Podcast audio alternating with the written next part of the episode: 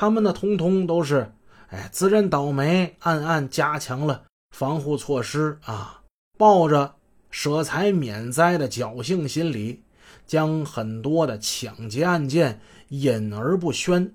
这样呢，尽管匪徒们气焰嚣张，频繁作案，警方呢却无从知晓，失去了打击罪犯的最有利时机。以上我们说这几个抢劫案都是隐案，都是在这伙匪徒落网之后，警方通过审讯深挖才得知的情况。以上我们说的这些人无一报案。在刚才的故事之中。汪家里曾经说到过一句话啊，他说他们入室抢劫百分之百没杀人，这话呢可能是真的，但是同时这句话是不是有另一种解读呢？就是他们不在室内，在室外的这些抢劫过程之中，他们是杀了很多人的呢？事实的确就是如此，尽管没有枪支，这伙匪徒在所谓的。冷兵器作案时代，同样的残忍至极，杀人如麻。仅仅在1994年1月到1994年5月这短短的五个月里，他们连杀五名出租汽车司机，平均一个月就要杀一个活人。这是一九九一年一月，匪徒们预谋干点大事。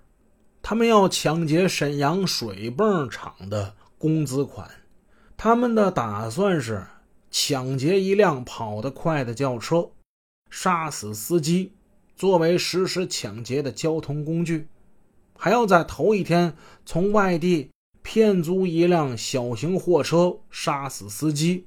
那么这辆车呢，就作为抢劫之后逃跑、中途接应换乘的另一趟交通工具。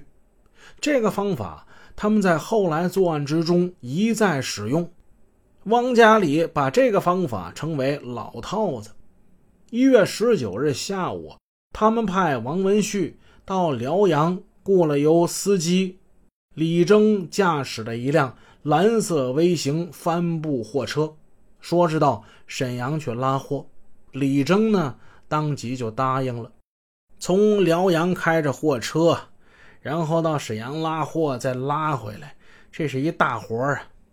拉到一长途活，李征暗自高兴。可怜的李征啊，他却哪想到，就是这趟活儿要了他的命啊！汽车开到了沈阳铁西亚洲宾馆之前，汪家人已经在那里等候了。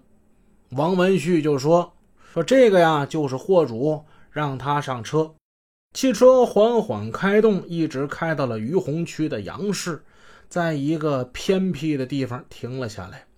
孙德林、汪家里在那里等候。他们让李征下了车。孙德林狞笑着对他说：“朋友，今天委屈你了啊，得用一下你的车。”说着，他掏出绳子，把李征给捆绑起来。李征此时已经知道遇上劫匪了，自己想反抗，但是他们人数众多，四周不见人影，他不敢反抗。几个人就把李征给绑起来，扔进车棚里了。然后汪家里、孙德林进了驾驶室。匪徒们的意思呢，是在汽车行驶之中，由汪家人王文旭在车棚里。把那李征给掐死就得了。可是，真当汪王二人要动手的时候，身强体壮的李征不再任人宰割了。他拼力的挣扎，边挣扎呢，边痛苦的哀求。此时的李征好可怜呐，俩人掐他一个，他已经喘不上气来了。但是他还是要说。